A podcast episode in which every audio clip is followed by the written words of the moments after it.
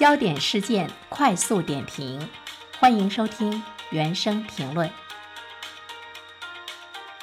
近段时间，一则老牌小家电企业彩虹集团因为电热毯的概念走红的消息，使得我们呢把目光更多的集中在呢如今我们的电热毯的出口的一种状态之中。当然，更多的呢是出口到了这个欧洲。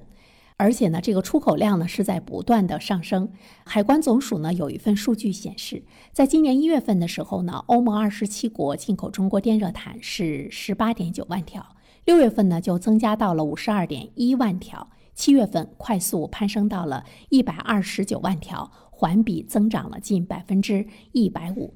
而且今年电热毯的销量是上年同期的三倍，也是近五年来的最佳记录。对于我们中国人来说，可能很多家里都不会去用这个 电热毯了。你似乎觉得呢是非常的遥远，也很陌生。是的，电热毯呢在我们国家已经是一个夕阳产业了。但是现在呢，我们却会看到欧洲的这个需求突然之间让这个夕阳产业呢火爆了起来。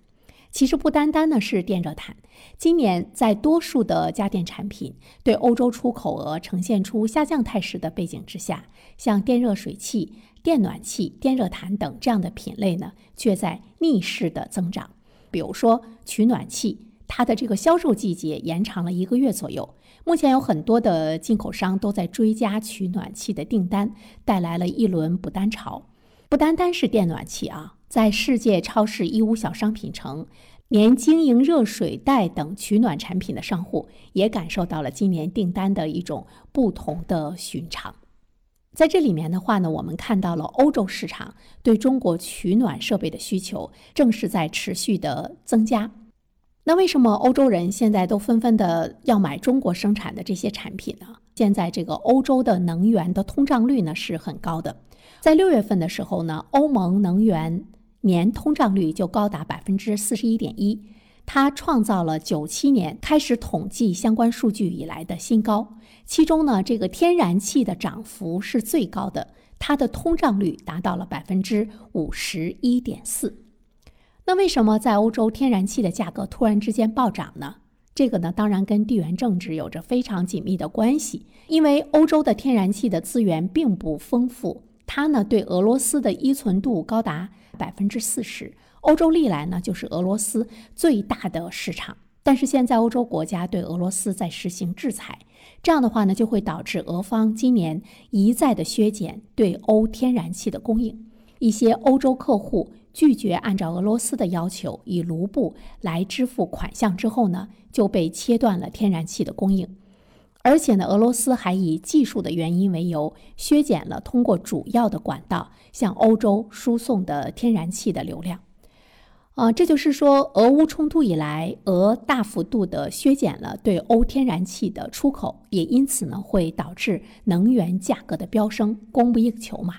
再加上呢，今年夏天高温和干旱，对欧洲的水利啊、核能啊，包括它的光伏发电，都带来了很多负面的影响。所以呢，欧洲现在冬季的能源问题呢，就是日渐的严峻了。那欧洲现在的。天然气的价格到底飙升到了一个什么样的状态呢？呃，我们看到了一份六月份和八月份的这个比较，这个价格呢基本上是翻番了。所以呢，对暴涨的能源价单，越来越多的欧洲民众就开始去寻找，说我不打开家中供暖系统来御寒了。于是呢，他们就想到了去购买物美价廉、能耗较低的中国产的家用取暖设备。当然，现在呢，俄罗斯对欧洲的天然气的断供，它会呢把欧洲推向经济衰退的边缘，也有可能呢会对当地的制造业，呃，造成呢持续的一种呢这个伤害。呃，近些年来呢，欧洲它已经开始注意到了要设立呢较为激进的可再生能源的这个发展目标，但是呢，这方面的进程还是呢比较缓慢。当下呢，它的能源结构仍然是以化石燃料为主，家庭取暖呢还是高度的依赖呢这个天然气。所以现在俄罗斯的断供，呃，一下子让欧洲的民众陷入到了一种很尴尬，而且呢也很恐慌的一个状态之中。刚才我们说到电热毯在中国市场已经是饱和了，它呢是属于夕阳产业。但是最近呢，这个夕阳产业被欧洲人民救活了。当然，我也看到一些网友说，实属在破坏呢中国市场的优胜劣汰。呃，但是呢，在全球新格局的这样的一个背景之下，中国优势产业的突围，也让我们要去呢思考一个问题：有的时候，什么是朝阳产业，什么是夕阳产业，它更应该呢是一个呃相对的概念。对于这样的产业来说，怎么样去提高它的生产率，怎么样去提高它的利润率，可能呢是我们需要呢去不断改变的地方。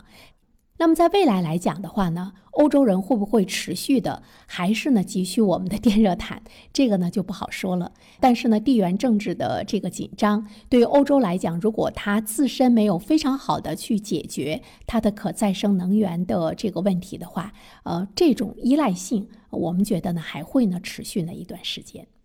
呃，那么未来的市场是什么样子的呢？其实它应该呢会是一个动态的这个变化吧。啊，那么。俄罗斯的天然气的供应，它也会呢随着市场的情况啊、客户的要求啊、地缘政治等等这些因素，呃，做出呢不同的一种供应的决定。不过最近呢，我们也看到了一些消息，明年中国可能成为俄罗斯管道天然气的第二大买家。好的，感谢您收听原声评论。如果你喜欢这个专辑的话呢，期待着你可以去关注它。当然，我更期待着你可以在留言区给我留言，我们可以就相关的问题做更多的深入的讨论和交流。我觉得这对于我本身来说也是一个非常好的提升。如果你想点个赞的话，当然，那我开心的就不得了了。好了，我们下期节目再会吧。